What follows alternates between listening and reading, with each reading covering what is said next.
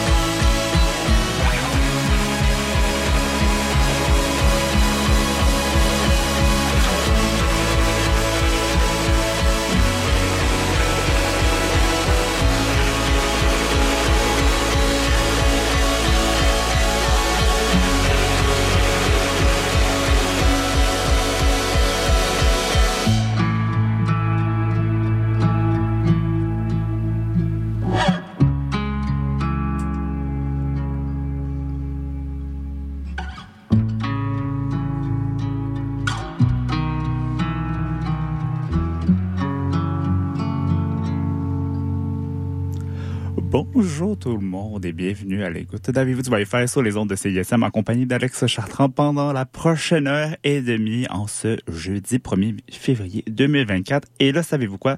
Je suis de retour à Montréal, donc la première émission que j'ai la chance d'enregistrer euh, des studios de CISM à nouveau. Donc, content d'être de retour et... Euh, j'ai même pas eu le temps de commencer que j'ai déjà des pépins techniques. Vous avez peut-être remarqué que j'ai commencé immédiatement en musique. Et eh ben, figurez-vous que mon euh, jingle a été effacé de mon logiciel pour une raison qui m'échappe. Donc, euh, peut-être que je suis plus habitué. On le sait pas. Ça se perd vite dans des habitudes comme ça, donc vous n'avez pas entendu ma merveilleuse chanson. J'avais pensé à peut-être euh, la rechanter à cappella, mais je me suis dit que ça allait être désagréable et pour moi et pour vous. Donc, euh, on va se contenter en fait de la chanson euh, Aspirine de Pépite qui aura servi d'introduction aujourd'hui à l'émission. Donc, merci pour ce service très apprécié.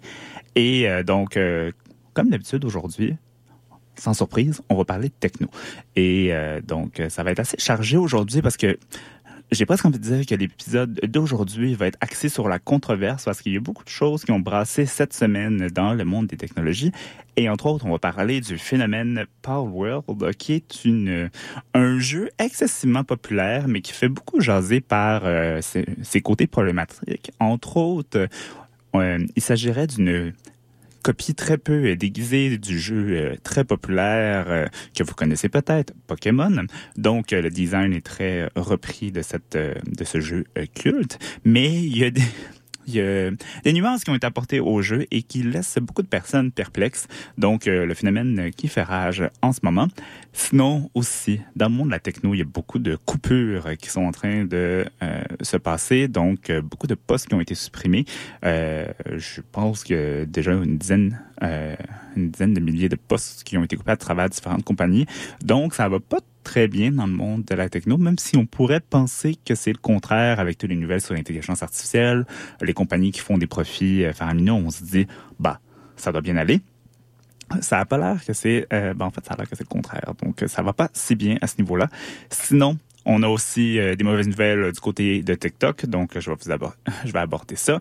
Et si j'ai le temps, je vais peut-être aussi aborder la controverse autour euh, de Taylor Swift parce qu'il s'est passé des choses au niveau des deepfakes sur X, donc un autre dossier qui a beaucoup fait jaser cette semaine.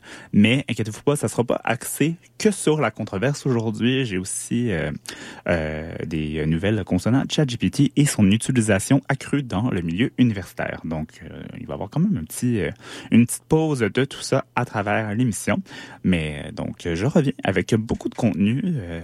le mois de janvier a été plus tranquille. J'ai eu le temps de faire la couverture du Consumer Electronic Show en profondeur. Donc, c'était peut-être un peu moins chargé.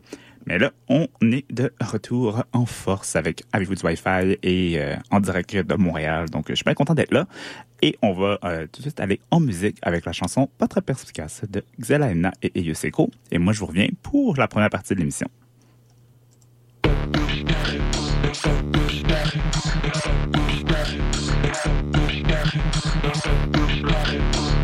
you.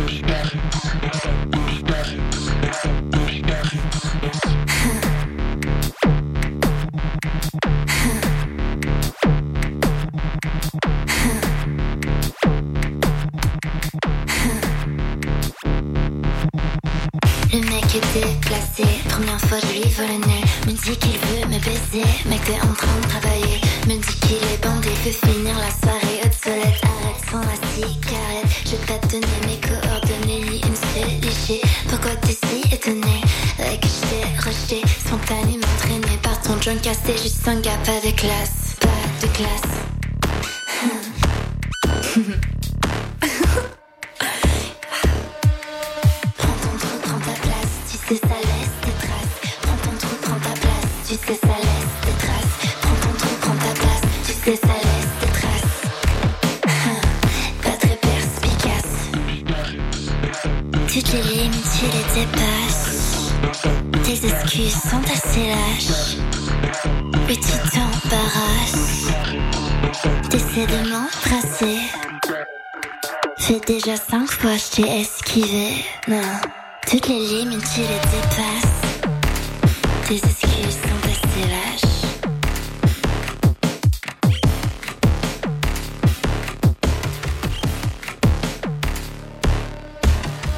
Prends ton trou, prends ta place, tu sais ça laisse tes traces. Prends ton trou, prends ta place, tu sais ça laisse tes traces. Prends ton trou, prends ta place, tu sais ça laisse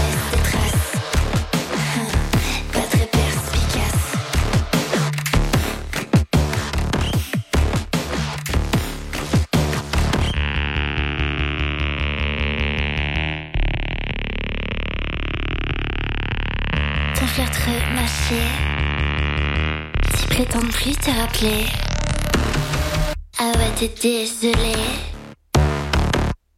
Dans cette salle, T'étais le seul visage reconnaissable, oui c'est dégueulasse. Comment tu laisses tes traces sur mon corps, sans mon accord. Hein, balance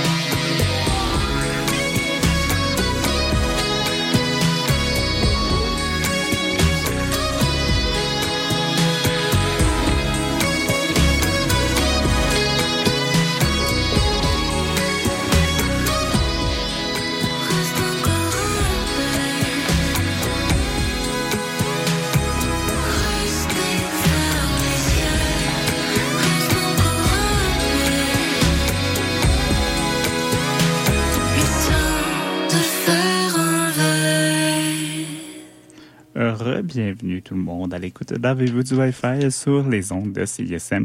Vous venez d'entendre la chanson Encore un peu de, de Flore. Et donc, pour euh, la première partie de l'émission, on va euh, aborder la première controverse.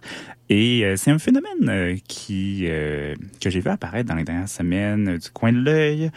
J'y ai pas trop porté attention et je me disais que peut-être que ça laissait se tomber, que j'allais pas avoir besoin trop trop de m'y attarder, mais ça a commencé à devenir de plus en plus inévitable. Mais c'est un le genre de phénomène qui apparaît du jour au lendemain et qui fait énormément jaser.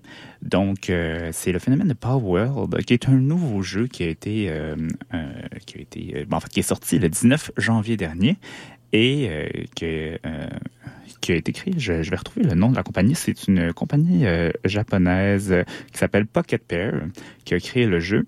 Et euh, depuis, bon, il y a des millions de joueurs et de joueuses qui ont commencé à euh, se lancer dans l'aventure. Je pense que le jeu a atteint 2 millions de personnes en une semaine, donc c'est un record. C'est apparemment euh, un des seuls jeux qui a réussi à faire ça aussi rapidement.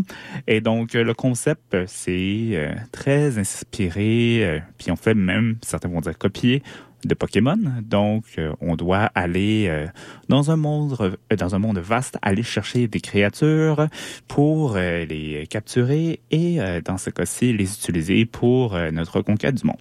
Donc, ce qui est intéressant, ben, ce qui est intéressant, c'est le côté copie et réaction aussi de Nintendo. Il n'y a pas encore eu de réponse officielle de la compagnie japonaise à savoir si on va poursuivre euh, cette euh, l'autre compagnie pour euh, violation de droit d'auteur. Donc ça c'est pas encore clair, mais apparemment selon les commentateurs qui ont joué ou qui ont vu les images du jeu, les designs sont très très très similaires aux designs existants dans les jeux de Pokémon. Donc vraiment du copier-coller qui a été fait, mais il y a quand même des des trucs différents qui ont été euh, apportés dans ce jeu et c'est là que ça pose problème.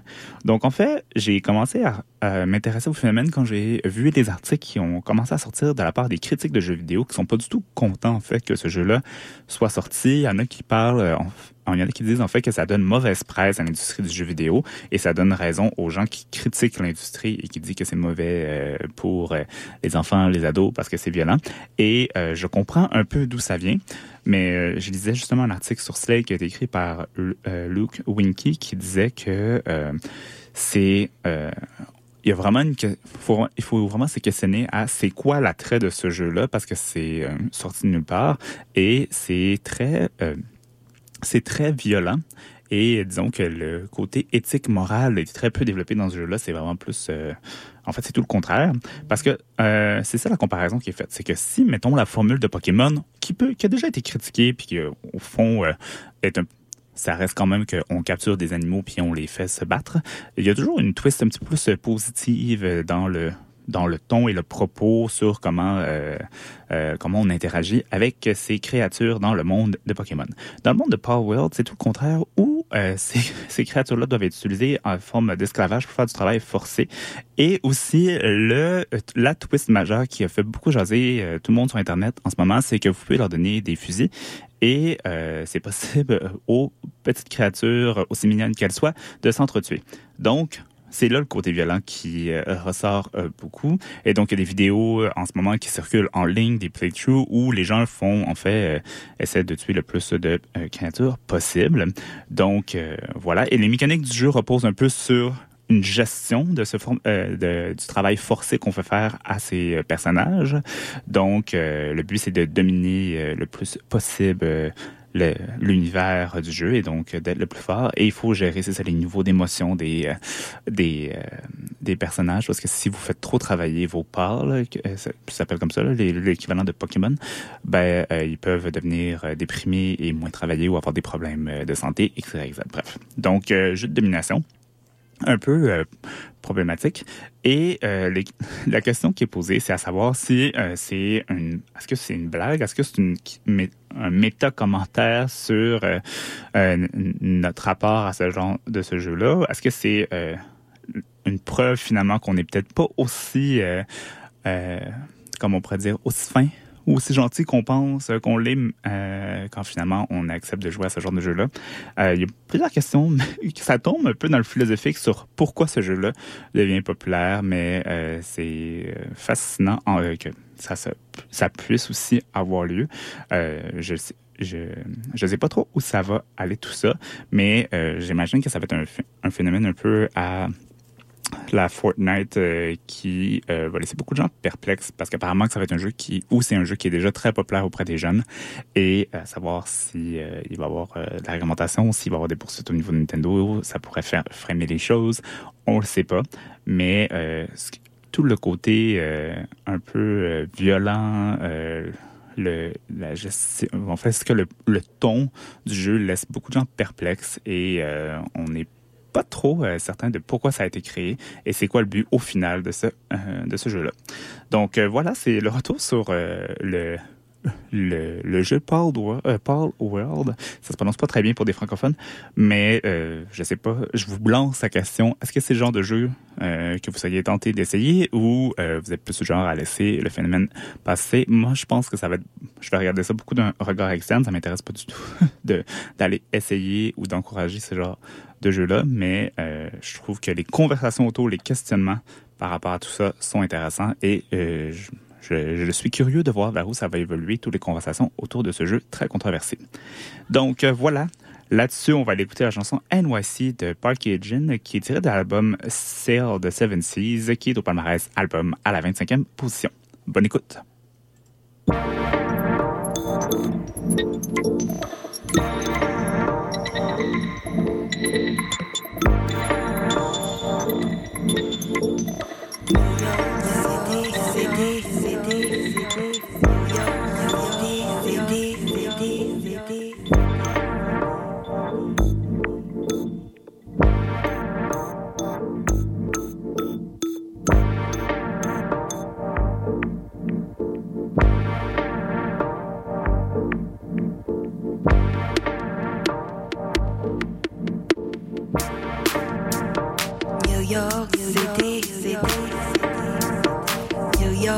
new City, New York City,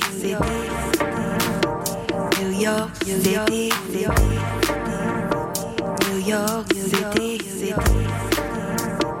New York City, New York City.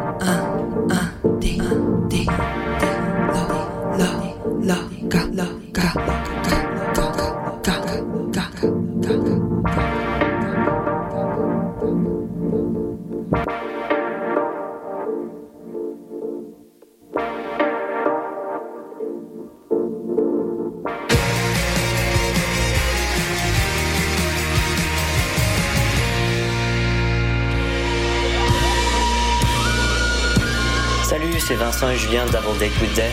Vous écoutez CISM.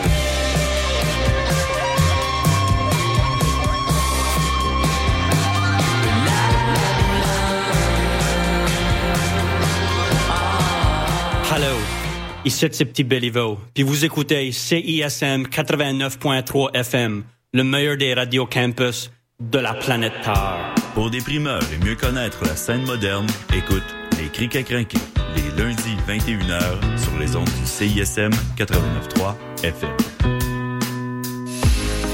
Vous êtes bilingue, trilingue ou même quadrilingue Passez un test de compétences linguistiques et l'Université de Montréal vous décernera une attestation officielle. Que ce soit pour bonifier votre CV, pour vous démarquer à l'étranger ou pour relever un défi personnel, l'attestation de l'UDEM est un excellent moyen d'afficher les langues que vous maîtrisez. Étudiantes et étudiants et diplômés de l'UDEM, l'attestation de compétences linguistiques est pour vous. Visitez le site du Centre de langue de l'Université de Montréal pour tous les détails.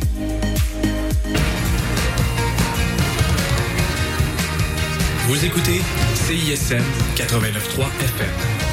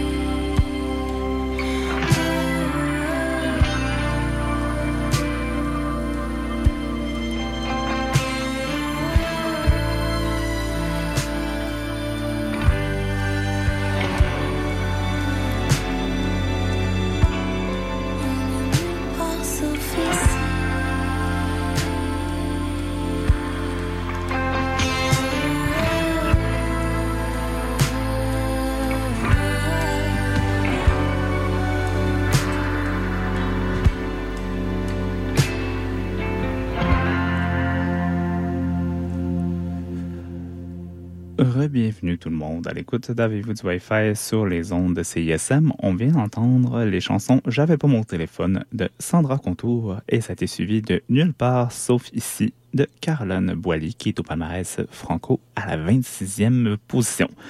Donc, avant la pause, je vous parlais euh, d'une première controverse, euh, cette fois-ci dans le monde du jeu vidéo, avec le jeu euh, Paul World, dont des Pokémon avec fusil maltraités. Donc, une nouvelle qui fait beaucoup jaser et qu'on risque d'entendre parler pas mal dans l'année, parce qu'on prévoit déjà que ça va être un des jeux les plus populaires de l'année avec le nombre de personnes qui jouent en ce moment. Donc, à moins qu'il y ait un changement drastique ou que les serveurs soient fermés, ça devrait être, ça devrait rester dans le, dans le, dans la culture populaire pour l'année à suivre euh, et euh, à voir ce que les conversations autour de tout ça vont donner. Mais euh, c'était quand même intéressant de voir comment les commentateurs dans le monde du jeu vidéo réagissaient à tout ça. Donc, comme je le disais, beaucoup n'étaient pas contents. Mais si on continue dans la veine du jeu vidéo, ça c'est une plus petite controverse. Après ça, je vais changer de sujet. Mais il y a des commentaires qui ont fait beaucoup jaser parce qu'il y a un des dirigeants de chez Ubisoft qui euh, mentionné que les joueurs et les joueuses de jeux vidéo devraient s'habituer à ne plus avoir, en fait, de ne plus posséder leur euh, euh, leur jeu euh, et que c'est quand cette mentalité-là va changer que le modèle du de l'abonnement, du streaming va finalement fonctionner et décoller dans l'industrie du jeu vidéo. Euh, ce qui a beaucoup fait réagir parce que euh, c'est un milieu dans lequel les gens sont encore très attachés à la possession de leur jeu, que ce soit en téléchargement ou en copie physique. Et euh, dans l'industrie du jeu vidéo, c'est pas la première fois que les gens se font dire que leurs jeux vont toujours être accessibles, que les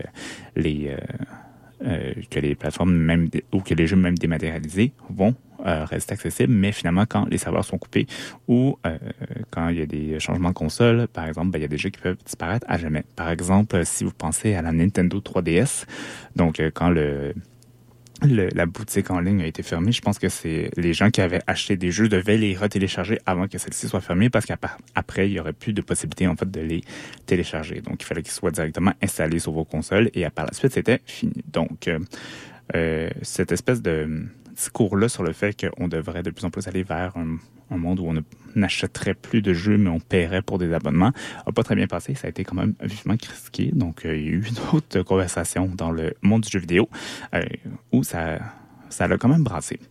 Mais là, on va quand même rester d'une certaine manière dans le monde du jeu vidéo parce qu'on on va parler de qu'est-ce qui se passe dans euh, le monde de la techno en général, mais ça affecte beaucoup les compagnies de jeux vidéo, c'est les licenciements. Donc, euh, depuis le début de l'année, il y a plusieurs milliers de postes qui ont été euh, supprimés.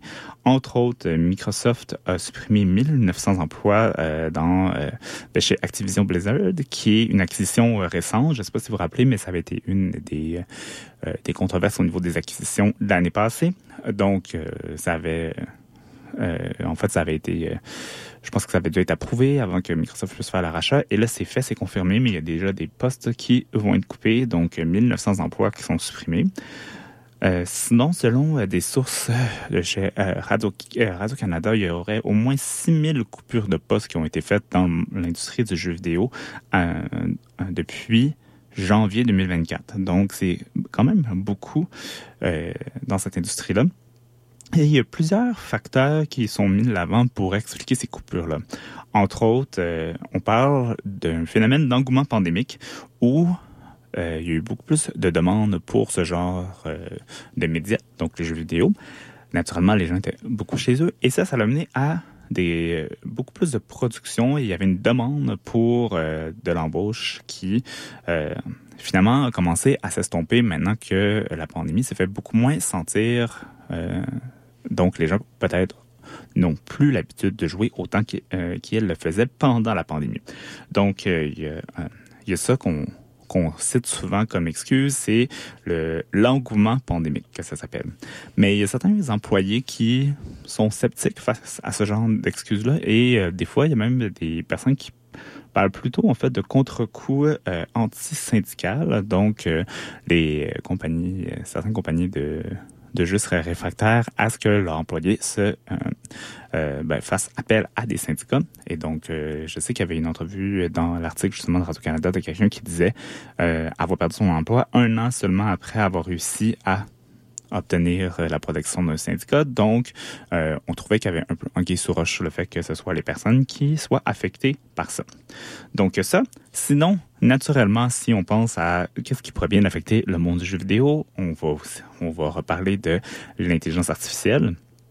Donc, euh, certains disent que bon, l'IA va faire en sorte que beaucoup de postes vont être supprimés, entre autres euh, pour euh, la pour les enregistrements de voix, ça en fait partie. Donc, on pense que bientôt, ça va être des voix de synthèse ou des voix d'intelligence artificielle qui vont être utilisées pour les personnages que vous retrouvez dans vos jeux.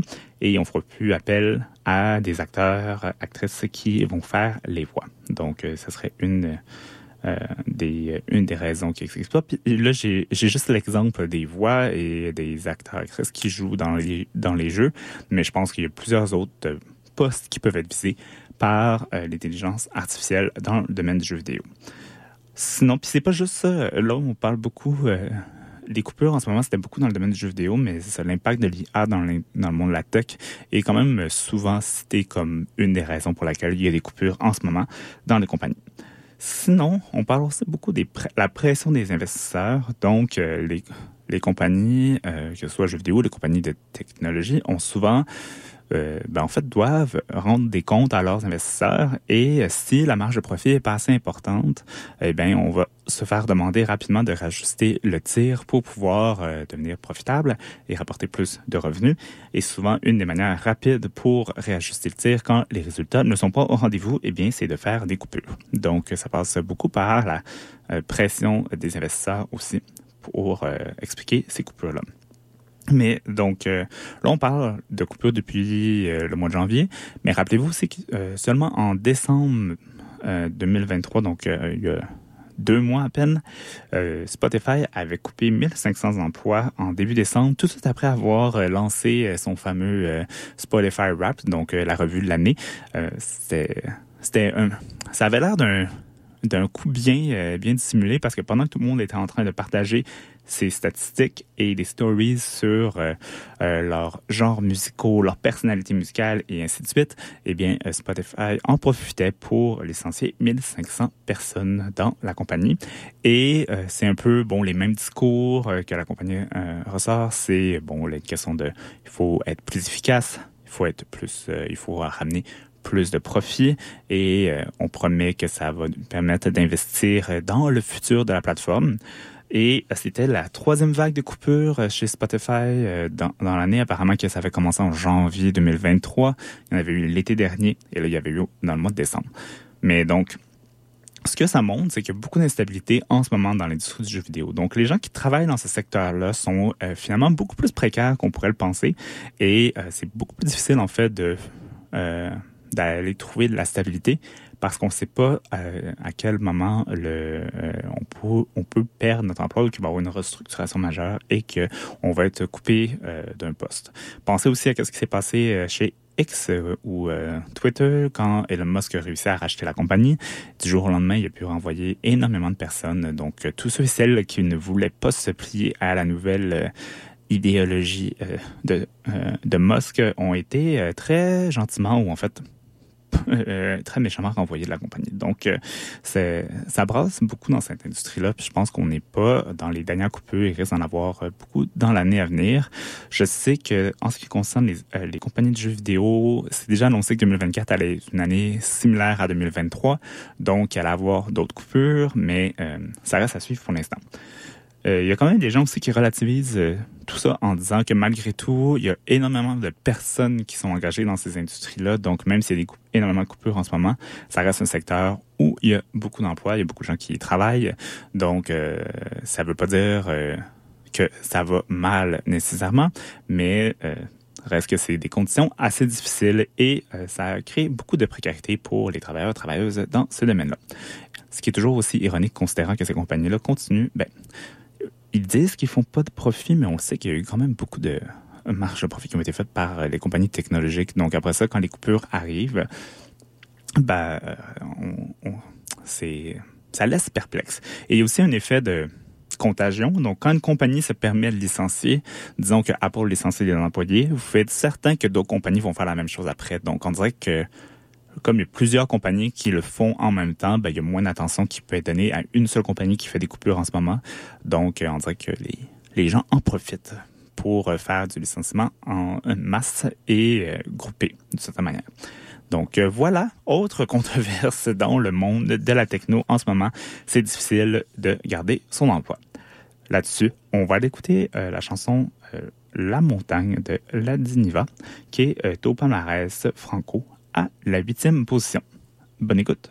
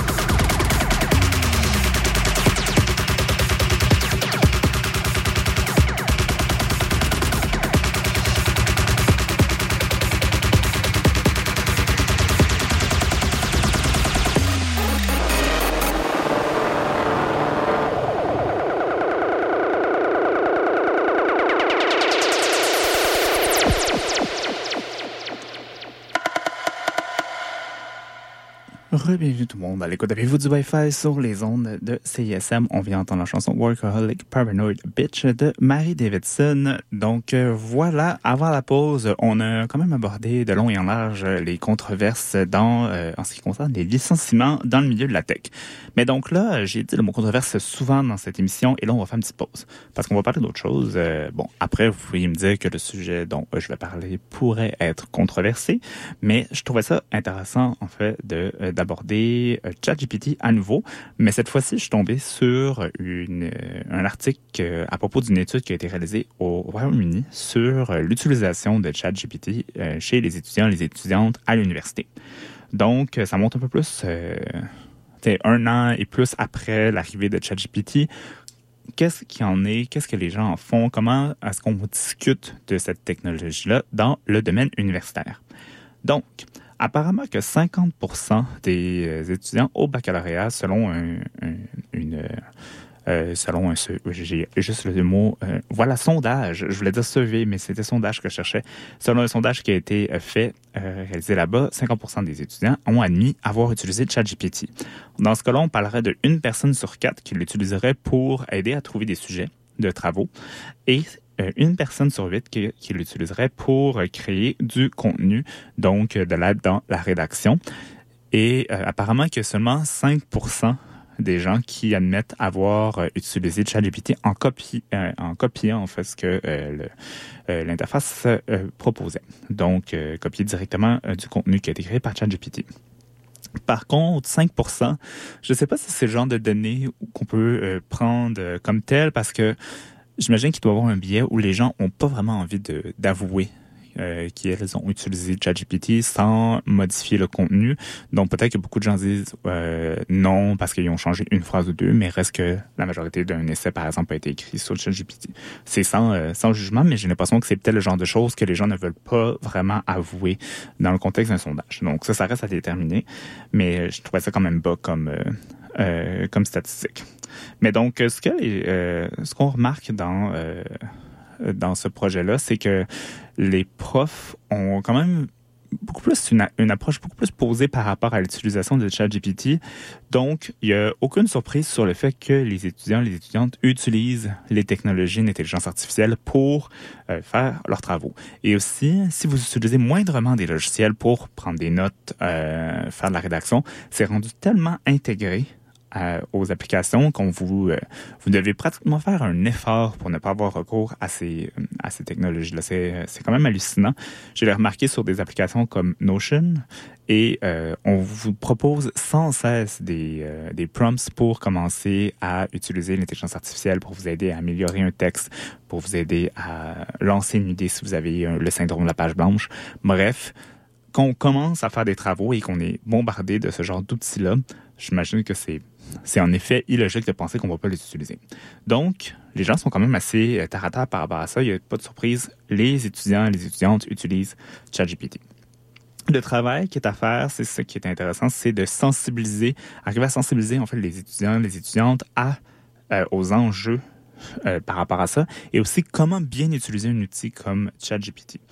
Donc, euh, une pratique qui a commencé à se faire, c'est que des profs demandent aux étudiants qui utilisent le logiciel de fournir en fait des explications sur comment ils l'ont utilisé.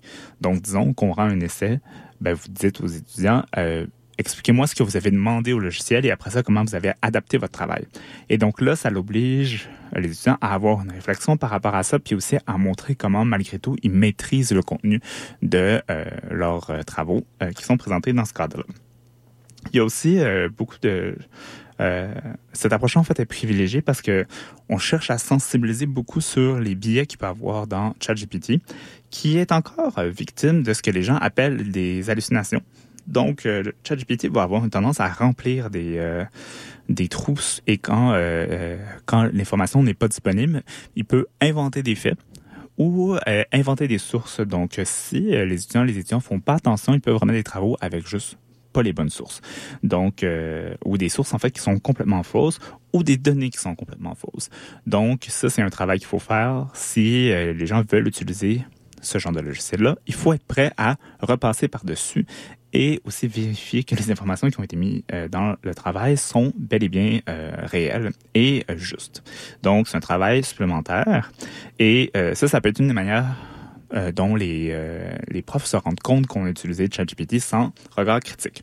Donc, tu sais, au fond, c'est, je pense que là, en ce moment, la conversation, c'est beaucoup sur, on va pas empêcher les étudiants d'utiliser ça, mais on va essayer de développer un esprit critique sur comment l'utiliser et euh, quand il faut euh, lui faire confiance ou non, parce qu'il y, y a des problèmes à ce niveau-là. Euh, aussi, un truc que j'ai trouvé intéressant, c'est que les profs commencent à se rendre compte que les euh, ou à douter quand un essai été écrit sur ChatGPT, pas parce que c'est possible de vérifier si c'est fait ou non, si on en a déjà parlé, c'est impossible de vérifier euh, si un, un texte provient de- du logiciel, mais il y a un style écrit de ChatGPT qui est apparemment très ennuyeux. Donc, si vous demandez à ChatGPT de vous écrire un texte, quand vous passez par-dessus euh, le, la première impression qui est un peu wow, vous vous rendez compte que les, les phrases sont bien écrites. Le style est bien, il n'y a pas de faute, mais c'est très beige comme texte. Ça manque de voix. Donc, on sent vraiment que c'est impersonnel et on perd un peu. euh, euh, ben, je ne sais pas comment dire, à part que c'est très plat. Et donc, euh, je pense que pour les profs, ça devient un truc pour savoir si un étudiant a utilisé le logiciel ou non, sans vraiment modifier ou passer du temps à le réviser. C'est que le, le style va être très, très, très ennuyeux. Donc, euh, c'est peut-être une manière justement de parler de ça et d'amener les étudiants à réfléchir à leur utilisation de ChatGPT. Donc, euh, ça montre qu'il y a une évolution par rapport à comment on pense à cette technologie-là dans le, dans le monde universitaire. Je pense que c'est pas aussi euh, dramatique que- qu'on le pensait au départ. Je pense que ça mène aussi à beaucoup de conversations intéressantes. C'est sûr qu'il va y avoir des changements à long terme par rapport à comment on enseigne la matière à l'université. Donc ça, c'est clair. Mais on commence aussi à parler des avantages que ça peut avoir non seulement pour les étudiants, mais aussi pour les professeurs qui sont souvent surchargés qui sont donnés des charges de travail très élevées dans le domaine universitaire. Et euh, on parle de comment on pourrait développer des outils pour euh, que les profs soient capables d'utiliser ChatGPT pour alléger leurs tâches et pouvoir euh, mieux se concentrer sur leur fonction d'éducateur et éducatrice dans le domaine universitaire. Donc, il y a quand même une, une conversation que je trouvais intéressante, puis ça montre que la réflexion évolue, puis qu'on a dépassé un peu le stade panique et euh, qu'il y a vraiment une approche un petit peu plus constructive sur comment on peut intégrer ChatGPT dans le domaine académique, mais aussi autres, dans d'autres domaines qui euh, sont euh, touchés par l'arrivée de ce programme d'intelligence artificielle. Donc euh, voilà, là-dessus, on va écouter la chanson Vienne de Zao de Sagasan et moi, je vous reviens pour la dernière partie de l'émission.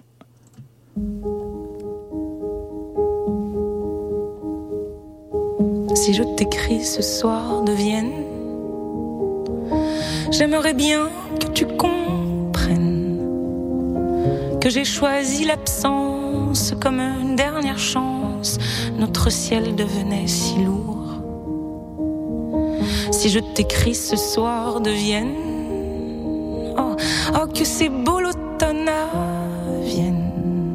C'est que sans réfléchir, j'ai préféré partir et je suis à Vienne sans toi. Je marche, je rêve dans Vienne sur trois temps de valse lointaines. Il semble que les ombres tournent et se confondent, qu'ils étaient beaux les soirs de Vienne. Ta lettre a dû croiser la mienne. Non, je ne veux pas que tu viennes. Je suis seule et puis j'aime être libre ou que j'aime cet exil à Vienne sans toi. Une vieille dame autrichienne, comme il n'en existe qu'à Vienne, me loger dans ma chambre, tombe de pourpre et d'ambre, de lourdes tentures de soie. C'est beau à travers les persiennes. Je vois l'église Saint-Étienne. soir se pose, c'est bleu, c'est gris, c'est mauve, et la nuit par-dessus les toits. Que c'est beau, vienne, que c'est beau, vienne.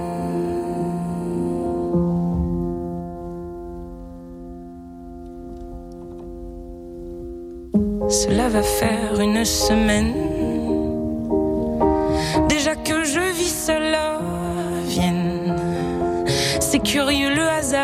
j'ai croisé l'autre soir nos amis de l'Ontachimo. Cela va faire une semaine. Ils étaient de passage à Vienne. Ils n'ont rien demandé, mais se sont étonnés de me voir à Vienne sans toi. Moi.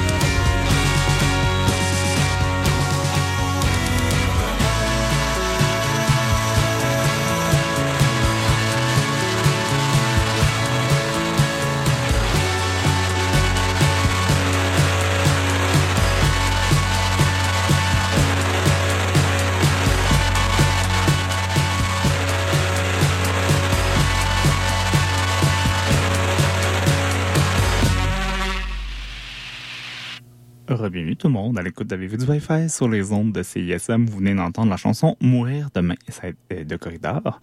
Et donc, euh, pour euh, la dernière partie de l'émission, en fait, je vais continuer ma réflexion sur ChatGPT parce que, bon, là, j'ai parlé euh, du contexte académique, du fait que la technologie commence à s'implanter de plus en plus. Et en soi, c'est intéressant.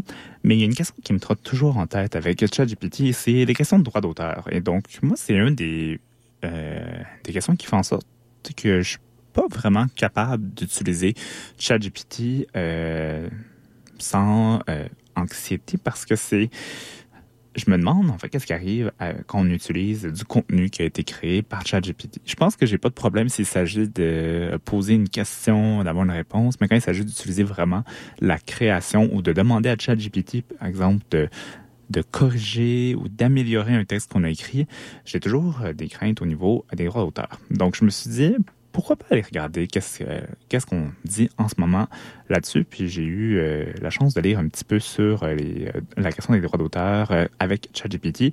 Par contre, c'est un article américain, donc je ne sais pas si ça s'applique vraiment dans le contexte canadien, mais je trouvais que c'était déjà un début pour la réflexion. Puis c'est vraiment intéressant en fait de se poser la question parce qu'il y a plusieurs facteurs à considérer par rapport aux droits d'auteur parce qu'il y a le il y a la question de droit d'auteur sur le contenu qui a servi à euh, entraîner ChatGPT. Donc, euh, à ce qu'on pourrait dire que ce que ChatGPT produit appartient euh, ou en fait découle de d'œuvres qui sont sous le droit d'auteur? Et c'est excessivement complexe à déterminer parce que même si ChatGPT a utilisé des textes pour comprendre en fait comment construire des phrases et ainsi de suite parce que ChatGPT ne copie pas des phrases qui existent déjà mais reconstruit à partir de sa base de données et donc de toutes les manières euh, en fait a appris des syntaxes euh, différentes à partir des, de textes existants, mais ne copie pas des bouts de phrases. Donc, euh, il y, a, y, a, ça qui est là, mais c'est à savoir comment, par la suite, on peut prouver que ChatGPT s'est servi de notre œuvre pour euh, créer du contenu, ça devient excessivement complexe. Mais donc, une question de droit d'auteur à la base, à savoir comment l'œuvre a été euh, créée euh, ou comment, à partir de quoi ChatGPT s'est basé pour créer du texte ou des images, parce qu'on sait que ça peut faire plus maintenant. Mais il y a aussi la question de quel est le droit d'auteur des personnes qui créent du contenu à partir de ChatGPT? Puis ça aussi, c'est un autre facteur intéressant, à savoir si vous utilisez cette application-là pour, euh, euh, pour euh, écrire un texte ou pour vous aider à écrire un livre, à quel point vous avez le droit de dire que cette œuvre-là vous appartient et que vous pouvez réclamer des droits d'auteur sur l'œuvre? C'est quand même assez complexe. Et donc, dans le cas des États-Unis, ce que ça dit, c'est quand on parle du droit d'auteur, c'est euh, c'est beaucoup en fait de la création. Ben, c'est axé autour de la création humaine. Donc, il faut qu'on soit capable de, de, prouver en fait que l'œuvre est quand même une idée originale, ou du moins qu'il y a eu un input très important de la personne qui réclame être le propriétaire de l'œuvre. Donc, si vous avez eu tous les éléments de base, disons, vous avez euh, décidé d'écrire un univers fantastique et vous demandez à ChatGPT de peaufiner euh, certaines sections, de créer des nouvelles des, nouveaux passages ou des nouveaux personnages à partir de l'œuvre que vous avez déjà, sûrement qu'on va vous accorder un droit d'auteur sur euh, l'œuvre que vous avez. Mais si ce que vous avez seulement fait, c'est demander à ChatGPT d'écrire une histoire X, Y, Z avec peu de détails et que vous avez utilisé l'œuvre telle qu'elle, là, ça va être, euh, ça va être plus difficile pour vous de demander ou en fait de réclamer des droits d'auteur sur cette œuvre-là parce que ça va être considéré comme du domaine public. Donc, c'était euh, intéressant en fait comme discussion. Puis je pense que ça, euh, je serais curieux de voir euh, comment ça s'applique justement au Canada, mais aussi de parler avec une vraie personne dont la, la profession est de travailler avec des droits d'auteur parce que naturellement j'ai lu ça un peu rapidement cet après-midi donc ma version est peut-être un peu trop simplifiée mais puis aussi, je me demande comment on va adapter les questions de droit d'auteur pour, un, euh, protéger les personnes qui ont euh, l'œuvre, en fait, des personnes qui ont été utilisées pour euh, entraîner ChatGPT et autres logiciels du genre, mais aussi pour s'adapter au fait que sûrement des, que des gens vont commencer à utiliser ces logiciels-là pour créer des œuvres. Donc, c'est des questions euh, complexes, mais que j'ai trouvé quand même euh, intéressantes. Euh, ça faisait longtemps que j'avais pas lu des trucs de droit, donc ça me rappelait justement mon, mon bac en relations internationales où on était obligé de faire des cours et c'était pas toujours facile, mais dans ce cas-ci, j'ai trouvé ça particulièrement intéressant. Donc voilà, on ferme la parenthèse ChatGPT et on retourne en musique avec la chanson L'heure c'est l'heure de Bon Voyage Organisation. Et moi, je vous reviens pour la conclusion de l'émission.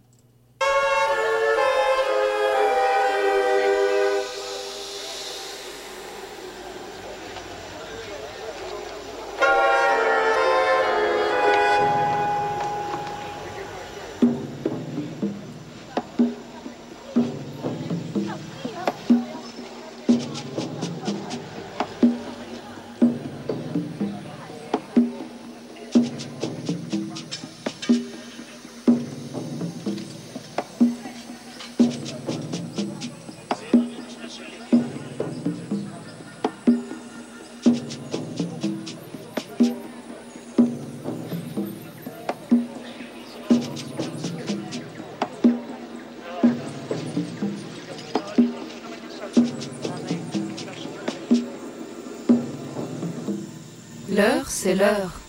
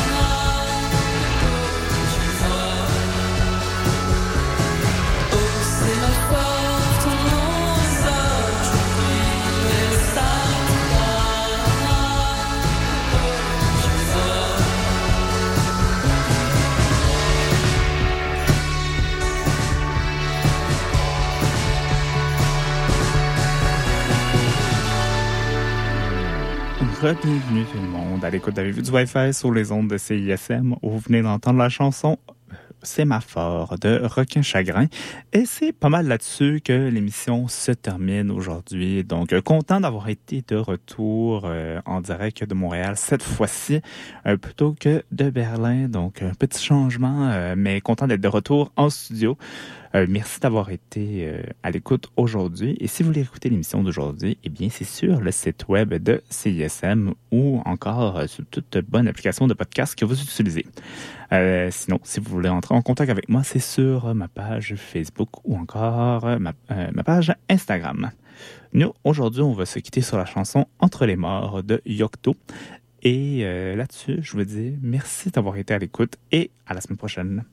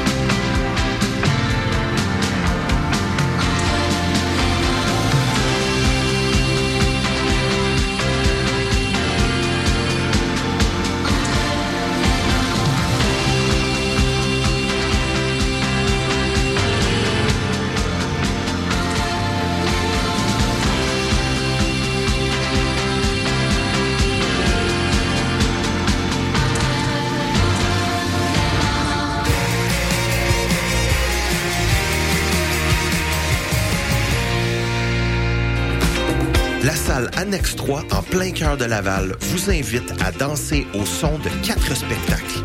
Du 7 au 10 février, chaque soir, la scène vibrera aux notes Daily Rose, Lumière, Violette Pie et Commande de bord.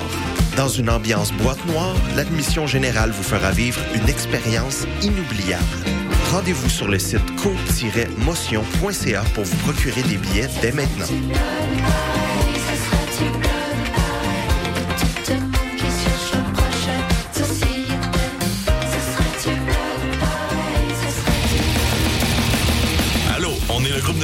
Normale Crabe et vous écoutez le 1, 2, 3, 4, 5, 6, 7, 8, 9,3 FM, CISM, 110% à la marge.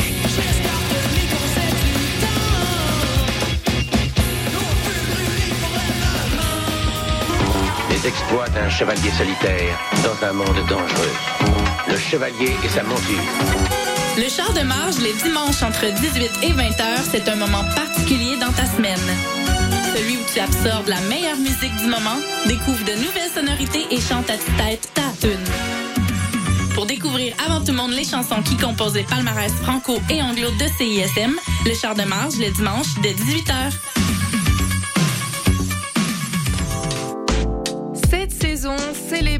Joies de l'hiver à Côte des Neiges en profitant des nombreux attraits, activités hivernales et découvertes locales gourmandes dans un quartier complètement animé. Découvrez la programmation hivernale de Sentier des Neiges en visitant gemctn.ca.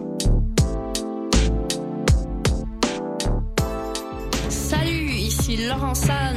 Vous êtes sur les ondes du séisme CISM 89.3. Je sais où je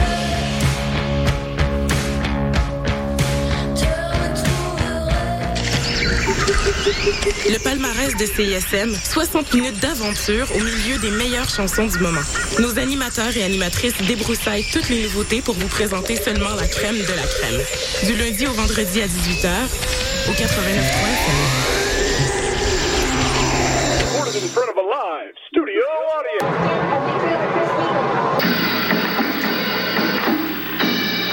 T'as rien trouvé de bon sur Netflix puis ça fait des heures que tu cherches? Avec Chant Libre, tu découvriras le meilleur du cinéma et de la télévision d'ici et d'ailleurs. Programmes, nouveautés, actualités, entrevues, analyses et plus encore.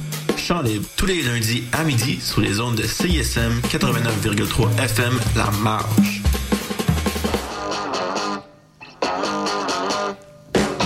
Mardis, dès 20h, London Café vous fait revivre la British Invasion.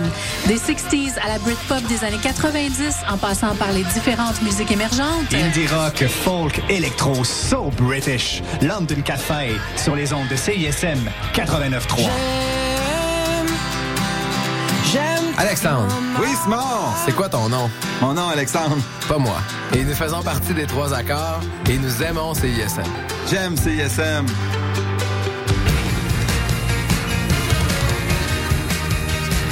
écoutez CISM 89.3 FM.